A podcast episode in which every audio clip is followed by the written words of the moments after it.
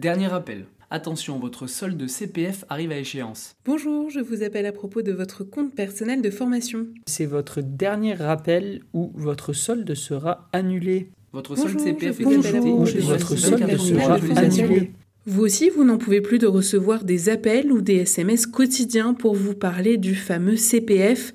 Pas de panique, vous devriez bientôt en être débarrassé grâce à une nouvelle loi votée à l'Assemblée nationale et qui doit interdire ce type de démarchage. Mais si ces appels intempestifs sont clairement une arnaque pour ponctionner l'argent accumulé sur ce compte, vous avez bel et bien une somme allouée à la formation dont vous n'avez peut-être pas connaissance. Alors avant tout, et pour comprendre, voilà ce qu'il faut savoir. Le compte personnel de formation ou CPF est un compte que tout salarié ou demandeur d'emploi possède. Il est utilisable tout au long de votre vie active, y compris en période de chômage, pour suivre une formation qualifiante ou certifiante. Le CPF a remplacé le droit individuel à la formation ou DIF il y a quelques années. Autrefois comptabilisé en heures de formation, ce compte est désormais monétisé et alimenté automatiquement au début de l'année qui suit l'année travaillée. Pour une année de travail à temps plein, le montant du compte CPF est augmenté de 500 euros dans la limite du plafond de 5000 euros. Particularité pour les actifs dits peu qualifiés et ceux reconnus travailleurs handicapés, ce montant est de 800 euros avec un plafond de 8000 euros. Depuis début 2021, l'État et les conseils régionaux peuvent également, selon des critères spécifiques, alimenter automatiquement le compte CPF de certains actifs. Alors, à quoi sert-il exactement? L'ambition du compte personnel de formation est ainsi de contribuer à l'initiative de la personne elle-même au maintien de l'employabilité et à la sécurisation du parcours professionnel.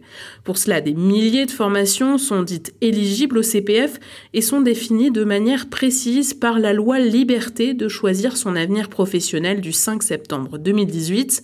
Attention, tous les organismes ne sont pas certifiés et les formations reconnues sont référencées sur la plateforme officielle du CPF elles permettent notamment d'obtenir une qualification, c'est-à-dire un diplôme ou un titre professionnel, d'acquérir des socles de connaissances et de compétences comme compter, maîtriser une langue étrangère ou l'informatique. Elles permettent également d'être accompagnées pour une validation des acquis de l'expérience, réaliser un bilan de compétences, créer ou reprendre une entreprise ou encore préparer le permis de conduire. Toutes ces formations doivent en somme vous permettre de vous faire évoluer dans votre travail, soit vous aider à trouver un emploi ou à opérer un changement de carrière. Comment fonctionne ce CPF Premièrement, vous êtes l'unique titulaire de votre CPF. C'est donc à vous seul de décider de l'utilisation de vos droits acquis. Votre employeur ne peut donc pas vous imposer d'utiliser votre compte pour financer une formation dans le cadre de votre emploi sans votre accord. Pour utiliser vos droits à la formation, vous devez vous connecter uniquement sur le portail en ligne moncompteformation.gouv.fr ou sur l'application du même nom aucune autre plateforme n'est autorisée à vous demander vos accès. Sur le site, vous pourrez alors consulter le montant de votre compte ainsi que le catalogue de formations existantes. Ensuite, à vous de choisir. Lorsque le coût de la formation est supérieur au montant des droits inscrits sur le compte, des abondements peuvent venir compléter les droits existants pour permettre la réalisation de votre projet, comme les OPCO, les opérateurs de compétences, Pôle emploi ou encore les collectivités territoriales. Depuis novembre 2019, vous pouvez aussi compléter vous-même son financement si le montant CPF est insuffisant. Alors pourquoi recevons-nous autant de sollicitations par mail ou téléphone autour du compte personnel de formation? Tout simplement parce qu'il y a énormément d'argent en jeu. Selon la Caisse des dépôts et consignations, l'organisme qui chapeaute le CPF, 38,8 millions de personnes étaient titulaires d'un compte au 30 septembre 2021. Depuis sa mise en place, en 2019, 5 millions de personnes ont été formées pour un coût total de 7 milliards d'euros selon la CDC. Un succès incontestable qui attire forcément son lot de magouilles.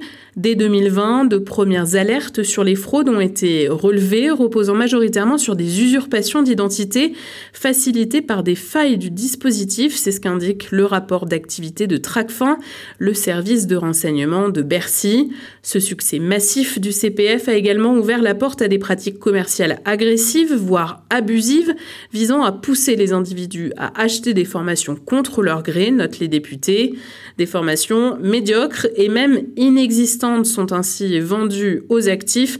En effet, la Caisse des dépôts et consignations désignation rémunère directement les sociétés de formation, parfois des coquilles vides qui cherchent simplement à siphonner de l'argent public. Les déclarations de soupçons transmises ont grimpé, représentant près de 43,2 millions d'euros en 2021 contre 7,8 millions seulement un an plus tôt.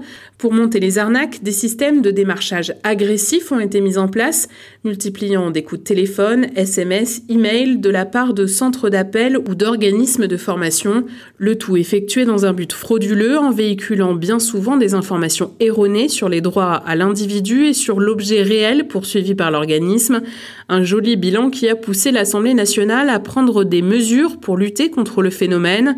Les députés ont ainsi adopté le 6 octobre en première lecture et à l'unanimité des votants, fait rare, une proposition de loi visant à interdire les démarchages d'un titulaire de compte personnel de formation, espérant ainsi tarir le flux de sollicitations subi par les particuliers.